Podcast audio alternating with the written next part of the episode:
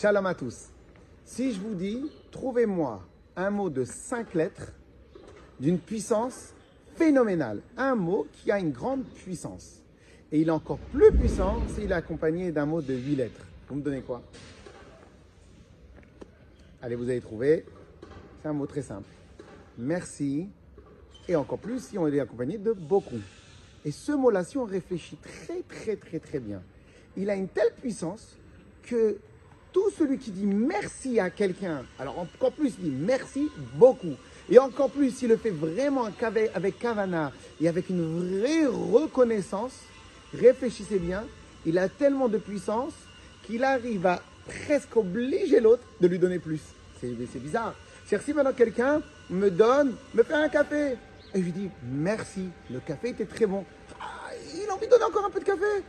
Si je donne un gâteau, je dis merci beaucoup, vraiment, je suis très touché de l'intention que vous avez eue. Eh bien, en fin de compte, il a envie de me donner encore un morceau de gâteau. Et ainsi de suite dans tous les domaines. Si maintenant j'aide quelqu'un, ou et il me dit merci beaucoup, j'ai envie de lui donner. Pourquoi? C'est un mot d'une puissance énorme et on n'y fait pas tellement, tellement attention. Ben, vous savez que dans la paracha de la semaine, il y a un midrash, midrash Tanchuma, il dit sur la mitzvah de la paracha. la première mitzvah, elle est la mitzvah de Bikurim. C'est quoi la mitzvah de Bikurim? C'est j'ai un champ, des, des, des, des, des vignes ou des, un champ, et dedans j'ai des fruits parmi les sept fruits d'Israël.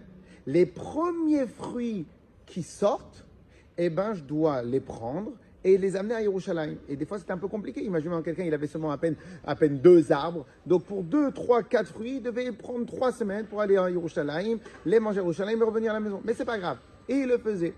Et quand il arrive là-bas, il vient et il dit merci à Kadosh Baruch pour tout ce que tu nous as donné à la Tova et la bonne terre que tu nous as donné et tous les fruits que tu nous as donnés. Et on se déplace jusqu'à Yerushalayim pour dire merci Hachem. Le Midrash Tanchuma nous dit Yotzet. Il y a une, voix céleste qui sort qui dit Puisque tu m'as dit merci aujourd'hui, je vais me débrouiller pour que l'année prochaine tu aies encore, pour que tu puisses redire merci encore une fois. Vous imaginez? Le Midrash, il nous dit clairement que la force du merci, elle est tellement puissante, c'est qu'en fin de compte, on oblige Hachem, il s'oblige à dire Tu m'as déjà dit merci une fois, je vais te redire, donner merci. Aujourd'hui, nous sommes les deux dernières semaines avant Rosh Hashanah. Cette année, elle a été très compliquée. Mais, Baruch Hashem, il y a eu beaucoup de miracles. Il y a eu des choses très difficiles, mais il y a eu quand même beaucoup de miracles. Nous sommes les deux dernières semaines. Première chose, est-ce qu'on pourrait éventuellement, en dehors de préparer spirituellement, mentalement, moralement ou même matériellement la nouvelle année, le nouveau Rosh Hashanah et Bezrat Hashem, la nouvelle année 5781 qui va arriver avec Mashiach Tzidkeinu très, très rapidement. Peut-être qu'on pourrait prendre un tout petit peu de temps et se préparer à la nouvelle année d'une autre manière. Laquelle? Prendre conscience et dire merci à Kadosh Baruch pour tout ce que tu nous as donné cette année. Et bien évidemment, Bezrat Hashem, on va avoir plus, ça c'est sûr. Mais déjà, merci à Kadosh Baruch Et ça, c'est une préparation extraordinaire. Comme on a vu dans le Midrash Tanchuma, qu'en disant merci du fond du cœur, eh ben, Kadosh Baruch il va avoir envie de nous donner encore plus. Et donc, chacun, il doit prendre conscience du mérite et de, de, de, de, de ce que Hachem lui a donné pendant cette année.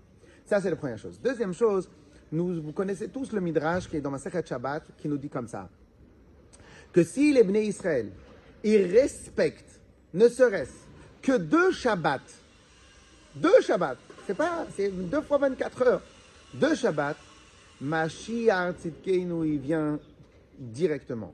Il y a un Rav qui a voulu dire comme ça. Si maintenant deux Shabbats ont la force de pouvoir amener Mashiach pour tout leur âme Israël, eh bien les deux Shabbats, ils peuvent aussi avoir la force pour amener des Géoula, des délivrances individuelles. C'est-à-dire que si maintenant on fait attention de respecter bien Shabbat pendant deux, pendant deux semaines, eh bien en fin de compte, à Kadosh Baruch ça tout seul, il a une force extraordinaire pour pouvoir nous amener encore beaucoup de brachot. Alors maintenant, qu'est-ce que ça veut dire respecter Shabbat? On ne va pas rentrer dans les détails, mais on pourrait faire une chose très simple.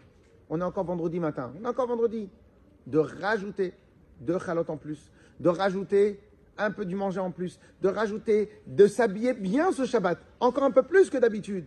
Et donc, en fin de compte, en faisant ce respect-là en plus, eh ben j'en suis sûr, Akadosh Baruch il va nous préparer à une Shana, Tova, ou Metuka, Begashmiut, Beruchniut, matériellement et spirituellement pour chacun de nous, pour les, les, les, les, les, parents, les enfants, les, petits-enfants Bezrat Hashem, pour chaque âme Israël, pour chacun du âme Israël. Shabbat, Shalom ou Mevorach.